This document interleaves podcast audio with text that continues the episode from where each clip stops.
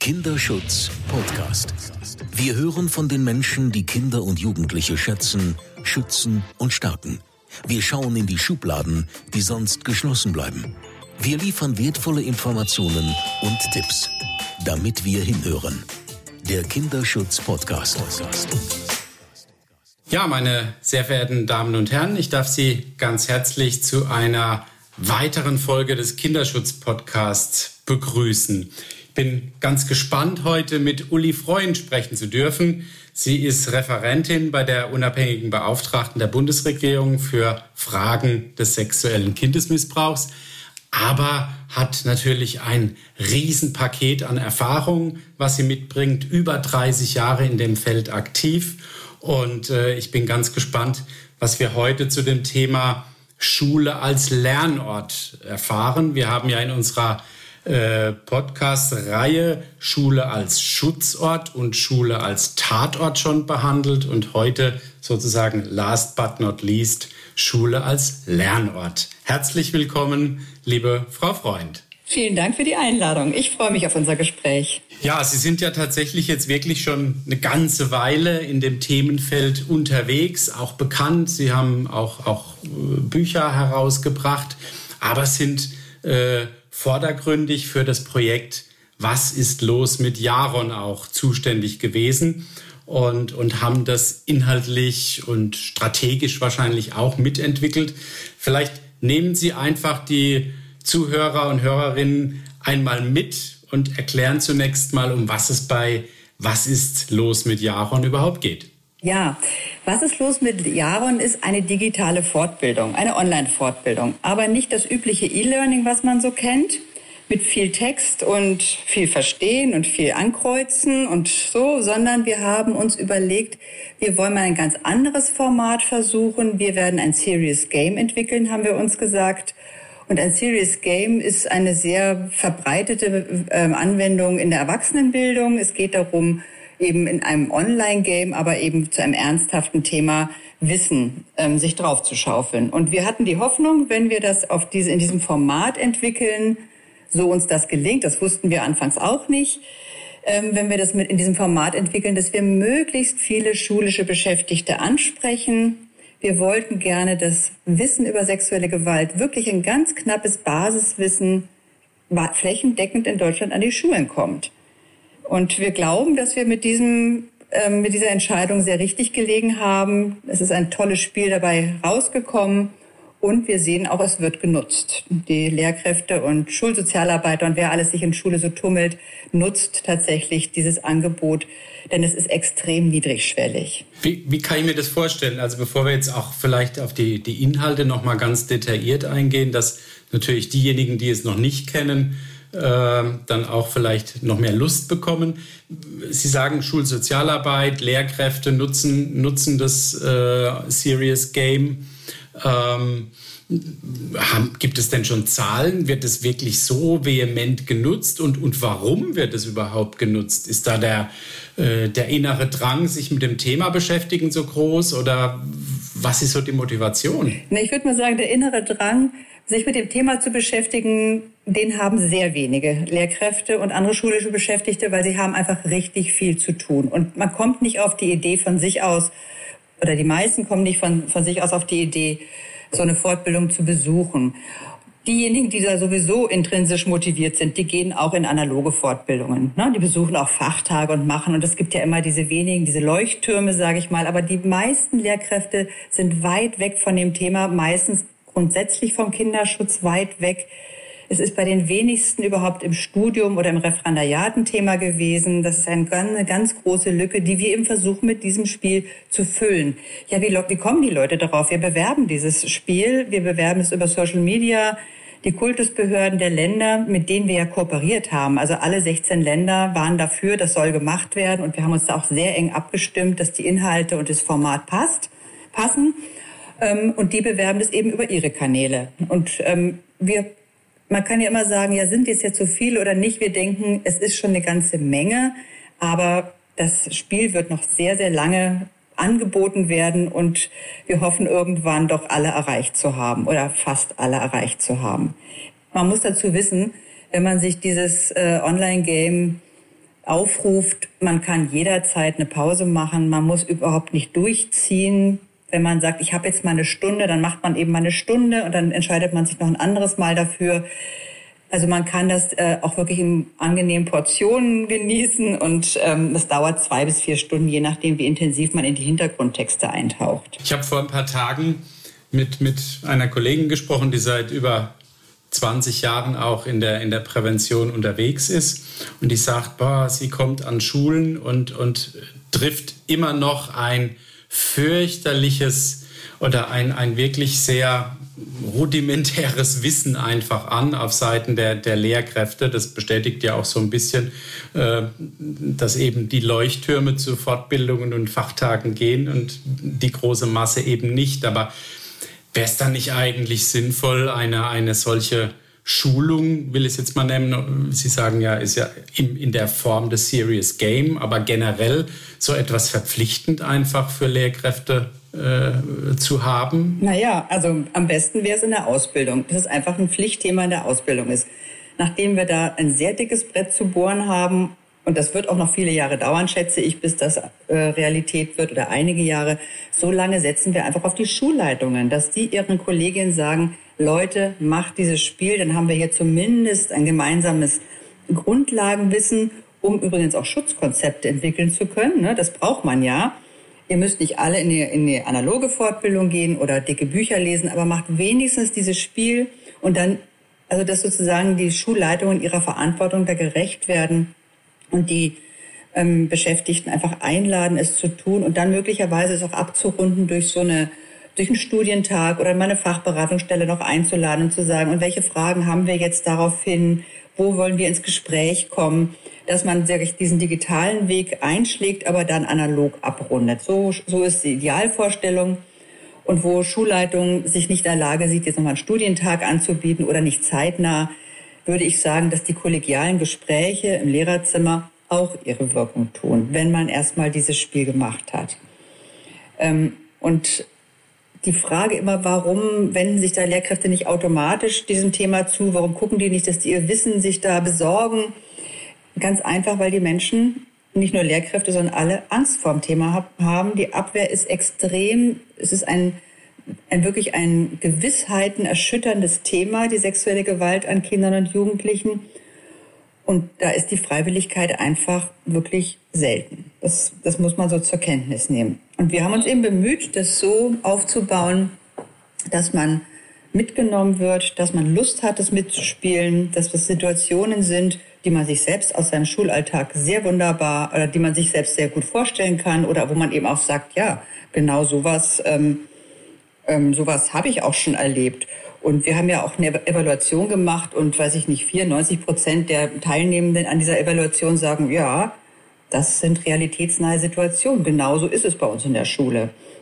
Also wir haben wirklich versucht, sie da abzuholen, wo sie sind und eben so in Situationen sind, wo sie sich Sorgen um Kinder, Sorgen um Jugendliche machen und nicht so richtig wissen, was mache ich denn eigentlich jetzt? Ähm, kann ich mit diesem Schüler oder mit dieser Schülerin sprechen? Wie fange ich das an? Was mache ich, wenn das Kind blockt? Was mache ich, äh, wenn ich gar keine, gar keine Antwort bekomme? Soll ich nochmal nachfragen? Oder reicht es vielleicht aus zu sagen, Kinder, ich bin immer für euch ansprechbar? Klammer auf, nein, reicht natürlich nicht, denn die meisten wählen diesen Weg ja nicht. Man muss mehr machen. Und das wird in diesem Spiel sehr, sehr naheliegend beschrieben, so dass man sich vorstellen kann, ach ja, genau, das könnte, das könnte ich eigentlich tun. Das ist ja gar nicht so schwer. Weil, das wird ja auch sehr deutlich vermittelt in dem Game, die, die Rolle der einzelnen Lehrkraft oder des Schulsozialarbeiters ist begrenzt. Man muss die Schnittstelle in die Jugendhilfe herstellen. Aber das ist die entscheidende, die entscheidende Tätigkeit, die man tun muss. Man muss die Schülerinnen und Schüler fragen. Und dann hört man auch oft was. Wir haben uns damals bei der Entwicklung des Spiels von diesen Aussagen wirklich leiten lassen, die wir aus den betroffenen Berichten kennen, dass die Menschen eben sagen, wenn mich einmal jemand gefragt hätte, hätte ich was gesagt. Nie hat jemand mich gefragt, was mit mir eigentlich los ist. Und ich war auffällig. Und das ist, das hat uns wirklich geleitet. Das ist quasi die Botschaft, die wir aufgegriffen haben und gesagt haben, das muss anders werden. Schülerinnen und Schüler müssen nach, müssen angesprochen werden, wenn sie sich verändern, wenn sie plötzlich, wie sagt man so schön, einem nicht so recht gefallen. Irgendwas ist doch. Und dass dann die Lehrkräfte eben den Schritt auf die Schülerinnen und Schüler zumachen und nicht nur im Kollegium sprechen über Kinder, über Jugendliche und nicht als erstes die Eltern ansprechen, sondern die, mit denen sie jeden Tag arbeiten, nämlich die Mädchen und Jungen. Also das, das ist die große Motivation, die wir hier ähm, versuchen zu setzen.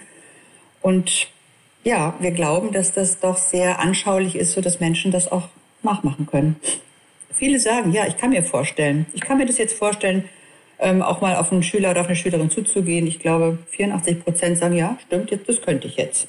Ich meine, das, ist, das sind enorme Zahlen für uns. Also es gibt uns einfach recht. Ja, und, und dieser dann doch positive Ansatz, glaube ich, äh, gibt Ihnen recht. Ich würde ja meinen, wenn man jedes Jahr entweder die polizeiliche Kriminalstatistik hört oder die Nachrichten sich anschaut, ein bis zwei Kinder pro Schulklasse, das müsste eigentlich nach meiner und vielleicht auch der Meinung vieler Fachleute ausreichend sein, ähm, zu sagen, ja, da, da habe ich doch alle Alarmglocken äh, bei mir als Lehrkraft. Ich, ich, ich mache mir bewusst, ich gehe vielleicht in drei, vier verschiedene Klassen und in jeder Klasse sitzt, statistisch sicherlich, aber dann dennoch sehr wahrscheinlich ein bis zwei Kinder, die betroffen sind, denen ich jeden Tag Mathe, Deutsch, Englisch beibringe. Äh, da muss ich doch eigentlich als verantwortliche Lehrkraft sagen, ich muss mich, weil ich irgendwann in meiner Laufbahn einmal oder mehrfach mit dem Thema konfrontiert werde, damit beschäftigen. Und trotzdem ist es eben dann diese Hürde. Ne? Also es ist ja, und, und weil ich, ähm, wenn ich dann eben mich nicht beschäftigt habe, fürchte ich diese Fälle. Das heißt, ich gucke auch nicht so genau hin. Ich bin vielleicht ich ahne was, aber ich gucke nicht so genau hin, damit ich nicht doch was erfahre, weil ich weiß ja gar nicht, was ich tun soll. Und das muss man in den Griff kriegen. Man muss wissen, okay, dann gehe ich in eine Fachberatungsstelle, dann schalte ich ähm, die insoweit erfahrene Fachkraft ein, dann nehme ich Kontakt auf ähm, zum schulpsychologischen Dienst. Also dieses, diese ersten Schritte, die müssen einem bekannt sein. Und dann kann man nämlich auch hingucken, dann kann man sich auch trauen. Und wenn man dann auch weiß, das ist uns ganz wichtig, die einzelne Lehrerin, der einzelne Lehrer hat zwar einen Kinderschutzauftrag, aber sie müssen nicht den Job des Jugendamts machen. Und sie sind auch keine Experten und Expertinnen nach, diesem, nach dieser Fortbildung. Das sind sie nicht. Sie haben nur so viel gelernt, dass sie wissen, macht euch auf für die Sorgen der Mädchen und Jungen. Das ist das, was, also, und hört ihnen zu, glaubt ihnen und unternehmt die ersten Schritte in Absprache mit diesen Mädchen und Jungen, die es betrifft. Das ist vielleicht auch nochmal ein ganz wichtiger Hinweis. Also in dem Programm geht es jetzt genau eben darum, ich nenne es mal akut, aktiv helfen zu können, agieren zu können und geht nicht darum, Präventionskonzepte oder ähnliches zu erarbeiten.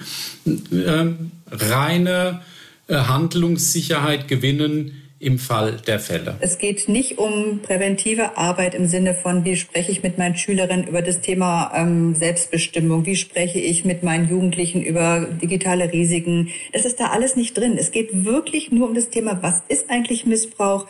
Ähm, welche Signale geben manche Kinder? Warum sollte ich hellhörig werden? Warum sollte ich unvoreingenommen in Gespräche gehen und mich nicht verrennen und schon vorher wissen, was rauskommt? Es geht nur darum, es, also mehr ist gar nicht gefragt. Sehr spannend. So, so ein bisschen der zweite Schritt vor dem ersten eigentlich. Ne? Also man sagt ja immer, die Haltung braucht es zunächst, sich mit dem Thema zu beschäftigen.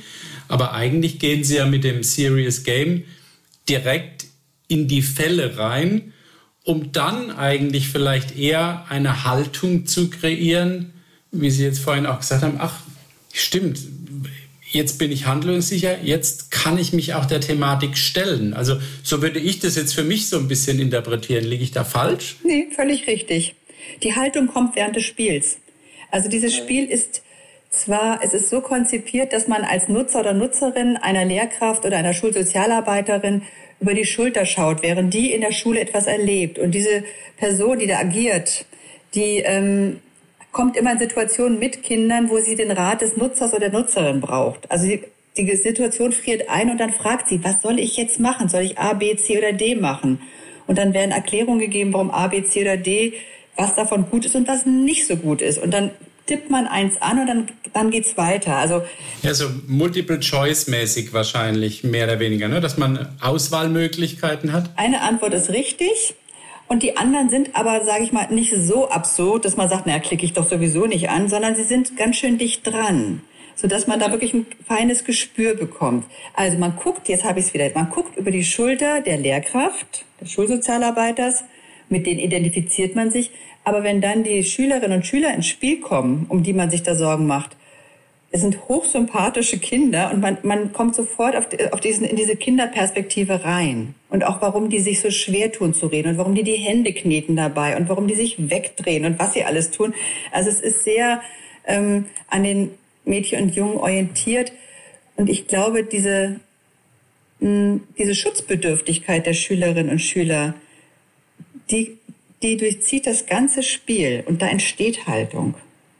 So arbeite ich auch in, in meinen Fortbildungen. Das ist was, also diese Schutzbedürftigkeit und dass man für diese Mädchen oder Jungen was tun möchte und sich sehr gut in ihre, in ihre Situation hineinversetzen kann, das ist durchaus das Ergebnis dieses Spiels. Und dann dadurch entsteht ja Haltung. Dass man sich auch ein Stück weit an seine eigene Kindheit erinnert und weiß, ah, ich hätte in der Situation keinem was gesagt oder ich hätte bestimmt die andere Lehrerin angesprochen oder, oder, oder. Ja, Learning by Doing tatsächlich passt da wahrscheinlich äh, sehr, sehr genau. Wie, wie geht es dann weiter? Ich meine, die Lehrkraft äh, hat sich das angeschaut. Wird ihr auch Handwerkszeug gegeben? Und wie geht dann die Hilfskette los? An wen kann ich mich wenden? Geht es dann übers Hilfeportal sexueller Missbrauch, dass ich dann sage, ich hole mir da meine Adressen? Oder wie werden die Lehrkräfte an die Hand genommen? Die einzelnen Geschichten enden eigentlich an der Stelle, wo das Kind was gesagt hat oder auch nichts gesagt hat. Und dann geht es darum, und was mache ich jetzt? Und da gibt es so eingeblendete Folien, die man noch lesen kann, auch in einem Nachbereitungsraum, im sogenannten Studienraum nochmal vertiefende Kenntnisse erlangt. Das sind Materialien, die kann man sich downloaden, ausdrucken. Für die hat man dann für sich. Man lernt bei der Gelegenheit, dass man jeden Schritt auch dokumentieren sollte. Also man sieht dann auch, welche Notizen hat sich die jeweilige Lehrkraft gemacht. Aber der Schwerpunkt liegt darauf, überhaupt was zu merken, auf die Idee zu kommen, zu sprechen und dann, wie kann ich ein Gespräch so führen, dass es dem Gegenüber was bringt. Das ist, das, das ist der Kern. Und die Gedanken, die den Lehrkräften dabei kommen, die sie dann eben auch teilen mit den Nutzern und Nutzerinnen, dass man an dieser Gedanken zum Beispiel so eine Frage wie, öh, eine Frau, na, das kann ich mir jetzt aber nicht vorstellen, dass man dann an der, an der Stelle sozusagen nochmal ein Vertiefungsthema hat. Ja, also so, so, so ist die Idee. Also wir, der, der genaue Prozess, was die Jugendhilfe dann alles macht, das haben wir nicht, sondern wir beschreiben, was ist eine insoweit erfahrene Fachkraft? Wo finde ich die? Mit, also, dass ich dann das nicht bei mir belasse und dass ich der Schulleitung melden muss und dass ich dann aber auch ähm, meinen Job gemacht habe, dass ich auch, dass ich nicht dieses Kind retten muss, aber ich muss zu seiner Rettung beitragen. Mhm. Das, also das ist, die, das ist das Anliegen. Und es sind ja auch viele Geschichten. Es, es gibt ja einen Kurs für die Lehrkräfte und also für die schulischen Beschäftigten in Grundschulen und einen für die weiterführenden Schulen. Und jeder, jeder Kurs hat fünf verschiedene Level, also Geschichten.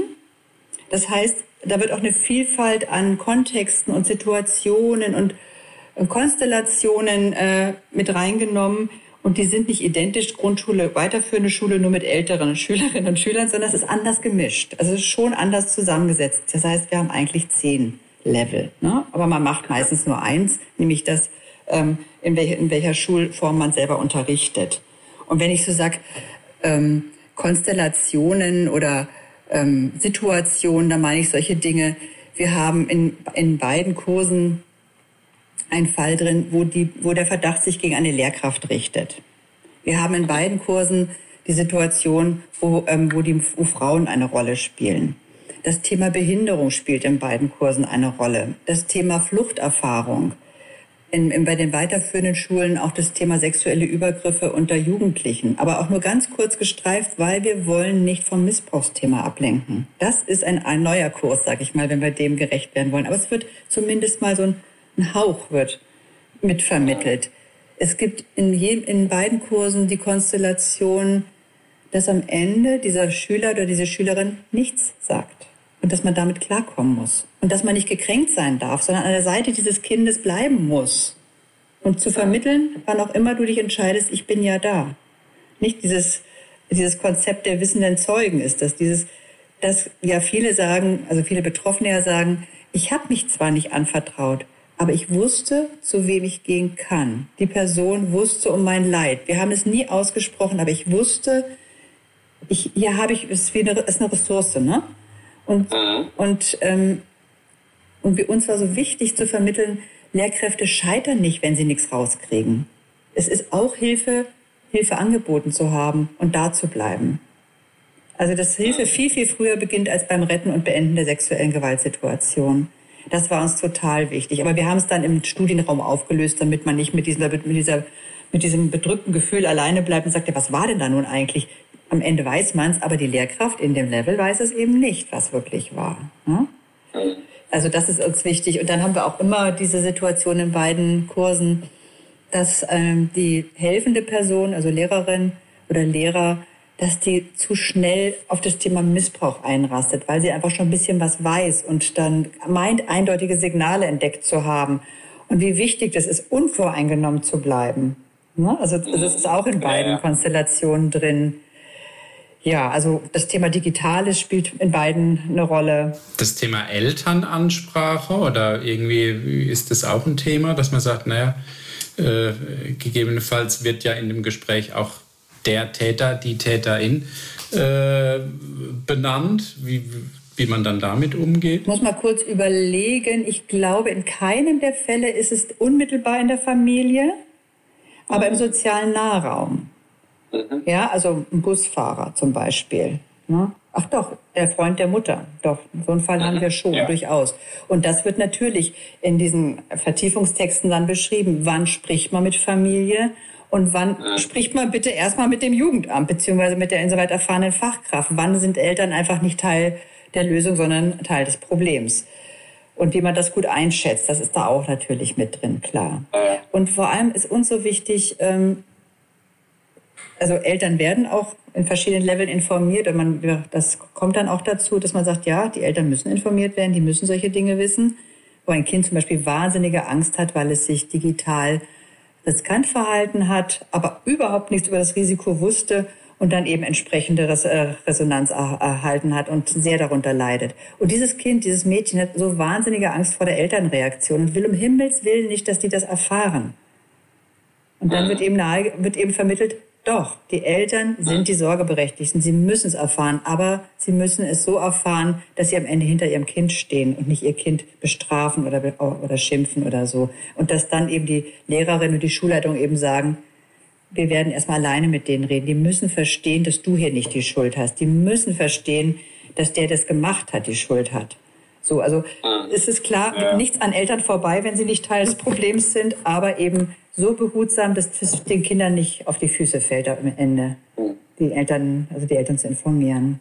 Was mich jetzt noch interessieren würde, ich meine, der Kurs ist ja dann nach zwei bis vier Stunden sowas abgeschlossen. Gibt es dann so eine Art Nachklapp, noch eine Nachbetreuung oder quasi per E-Mail ein Reminder, schaust dir doch in einem halben Jahr nochmal an, vielleicht kriegst du ja kommen Fragen auf, die für dich wichtig sind? Oder sagt man dann, naja, also wenn du vertiefender vorgehen möchtest, geh vielleicht dann doch äh, in eine Schulung oder eine, zu einer Fachberatungsstelle, um, um ein bisschen tiefer einzusteigen. Gibt es da Hinweise? Wir haben diese Hinweise drin, aber sie sind dezent, weil wir eben nicht den Eindruck erwecken wollen, das reicht jetzt gar nicht, du hast wieder nicht, also es reicht überhaupt nicht, ja. sondern ja. es hat ja eher dieses, Nein, das ist eine ganze Menge, wenn du dir diese zwei bis vier Stunden nimmst, dann hast du viel getan. Wir haben ja auch bei einem dieser, Super, ja. bei dieser, bei einem dieser Banner, die wir im Netz benutzen, steht eben drauf, ein Nachmittag in deinem Leben kann das Leben vieler Kinder ändern. Ja, so. Mhm. Also es geht mhm. nur darum, es wirklich diese sehr kleine Portion anzubieten und natürlich auch zu sagen, wo gibt's Fachberatung, was ist das Hilfeportal, das gibt's alles. Aber eben nicht zu sagen, nur dann bist du basiswissend, wenn du noch mehr machst. Ne? Und ich will das einfach nochmal sagen, warum haben wir das mit diesem Kinderschutzauftrag in Schulen, warum haben wir das sozusagen mit, dieser, mit diesem Game beantwortet? Weil wir gemerkt haben, die schulischen Schutzkonzepte, die ja nun in allen Bundesländern, in fünf verpflichtend, in elf noch nicht, aber jedenfalls in allen Bundesländern entstehen sollen. Schule gegen sexuelle Gewalt haben alle Kultusbehörden der Länder eben unterstützt. Und sie haben, wir haben festgestellt, die Basisfortbildung, diese Einstiegsfortbildung fürs Kollegium, das findet viel zu selten statt oder die Leute bringen das Wissen nicht mit. Und dann haben wir im Kreis dieser Ansprechpartner aus den Kultusbehörden eben diese Idee entwickelt. Wir müssen was finden, was alle mal eben machen können, sodass man dann auch in die Schutzkonzeptentwicklung gut einsteigen kann. Ne, das ist ja, wenn man das Problem nicht kapiert hat, warum soll man sich denn diese Arbeit machen oder warum soll man diesen Prozess unterstützen? Also, und das war der eigentliche Hintergrund. Aber inzwischen denken wir eben, okay, Schutzkonzeptentwicklung ist super und das ist ein Großteil der, ähm, in der Evaluation, also ein Großteil der Teilnehmenden sagt eben, ja, jetzt verstehe ich, was Schutzkonzept ist, jetzt kann ich mir das gut vorstellen, auch mitzumachen. Ja, das ist ja auch schon mal schön. Aber dass es eigentlich den aktuellen Schülerinnen und Schülern zugutekommt, dass ihre Lehrkräfte einfach mehr wissen als vorher und, ähm, und eben sich auch trauen, auf sie zuzugehen, das ist eigentlich das, das Schönste an der Geschichte.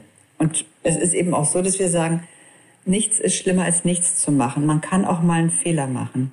Man muss nicht perfekte Gespräche führen. Man muss eben kein Seminar in Gesprächsführung gemacht haben, ähm, ums, um sich daran zu trauen. Jeder und jeder, der ein bisschen auf, auf Augenhöhe mit Kindern sprechen kann, dem gelingt das auch. Ich kann das äh, auch nur versuchen, über den Podcast und unsere Kanäle natürlich äh, auch, auch weiter zu befördern und zu bewerben. Das ist ein super Ansatz. Vor allem ist er auch digital, was in Deutschland ja auch ein, ein tolles Zeichen ist, dass man eben nicht nur über die herkömmlichen Seminarangebote, die natürlich sehr aufwendig sind, sondern sehr niedrigschwellig dieses digitale Format schafft. Das äh, ist zukunftsweisend, will ich mal meinen ähm, und, und genau der richtige Weg. Gibt es denn Pläne, irgendwie das noch zu erweitern oder andere Aspekte da aufzugreifen oder darf man noch nichts verraten?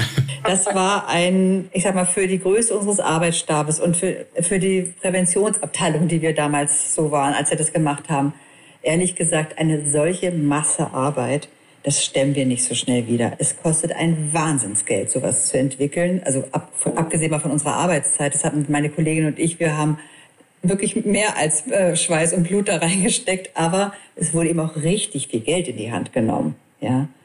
Und das, das kann man nicht mal eben so schnell wieder machen. Wir haben auch Aufforderungen bekommen. Macht er das jetzt für die Kitas? Macht er das für die Sportvereine?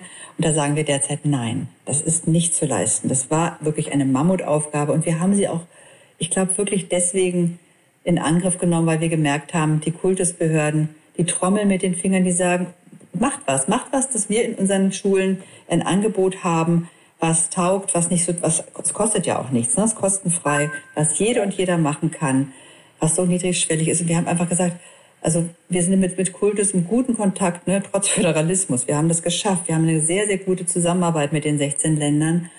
Und es wäre ja wir hätten uns das nicht verziehen, diese Aufforderung nicht auch anzunehmen. Es gibt ja, glaube ich, auch Fortbildungspunkte. Es ist ja als Fortbildung anerkannt. Ähm, das sollte, würde ich gleich einschieben, nicht die Motivation sein, glaube ich, mitzumachen. Zumindest nicht die erste Motivation. Aber zumindest ist es ja schön, dass es als Fortbildung auch, auch anerkannt ist. Ne? Was wir ganz am Anfang unseres Gesprächs hatten, dieses Thema die Abwehr der Menschen. Wie können wir denn die Menschen gewinnen, die vielleicht sich so ein bisschen interessieren, aber doch Scheu haben. Und dann haben wir gedacht, okay, wir können ja auf der Landingpage, also da, wo man sozusagen loslegt mit dem Spiel, wir können ja da die häufigsten Widerstände oder Bedenken oder Sorgen einfach mal in Fragen ausdrücken. Und dann haben wir also aus dem Spiel Personen, die beantworten lassen diese Fragen. Also sowas wie, ist es nicht zu viel für jemand, der selbst sexuellen Missbrauch erlebt hat? Oder was soll Schule denn noch alles leisten? Das schaffen wir doch gar nicht. Oder wie belastend ist denn dieses Spiel überhaupt? Kann ich, kann ich mir das überhaupt vorstellen? Also so, dass solche Bedenken aufgegriffen wurden und dann in ganz wirklich niedlichen, tollen kleinen Videoclips beantwortet werden, so dass man denkt, ach stimmt, das ist so schlimm, ach okay, dann, nee, dann mache ich's, dann mache ich's doch. Also das ist auch so, und die gibt's eben auch ähm, auf unserem YouTube-Kanal, diese, diese kleinen Videoclips, aber eben auch auf der Site selber, wenn man bei Was ist los mit Jaron ein wenig scrollt, dann findet man die. Ja, kann ich nur bestätigen, habe mir auch äh, die, die Filmchen, die teilweise so 1,10, 1,30 oder sowas laufen, angeschaut. Das nimmt Hürden und, und, und macht Lust, äh, wenn man von Lust natürlich sprechen kann in dem Themenkontext, aber es macht einfach, es motiviert, sich, sich der Thematik zu stellen und, und lösungsorientiert daran zu gehen. 99 Sekunden für den Kinderschutz.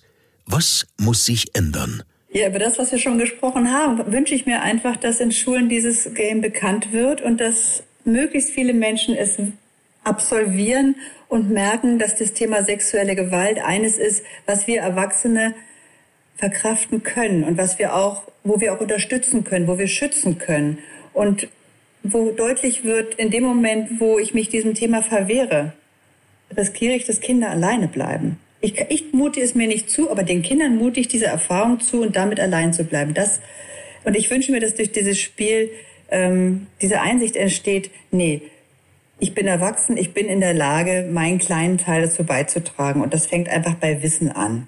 Und nicht bei ähm, akademischen Graden, die man da erwerben muss, sondern einfach Basiswissen und ein bisschen gesunden Menschenverstand. Ja, liebe Frau Freund, vielen, vielen Dank für das tolle Gespräch und die Vorstellung, ich würde sagen, das Plädoyer für Was ist los mit Jaron, zu Recht, wie ich finde. Und äh, Ihnen, liebe ZuhörerInnen, darf ich für Ihre Aufmerksamkeit danken. Und mir bleibt nur noch zu sagen, danke, dass Sie hingehört haben. Das war der Kinderschutz-Podcast der Deutschen Kinderschutzstiftung Hänsel und Gretel mit Jerome Baun. Damit wir alle besser hinhören und mehr verstehen. Wollen Sie mehr hinhören? Dann abonnieren Sie unseren Kinderschutz-Podcast überall da, wo es Podcasts gibt und unter kinderschutz-podcast.de.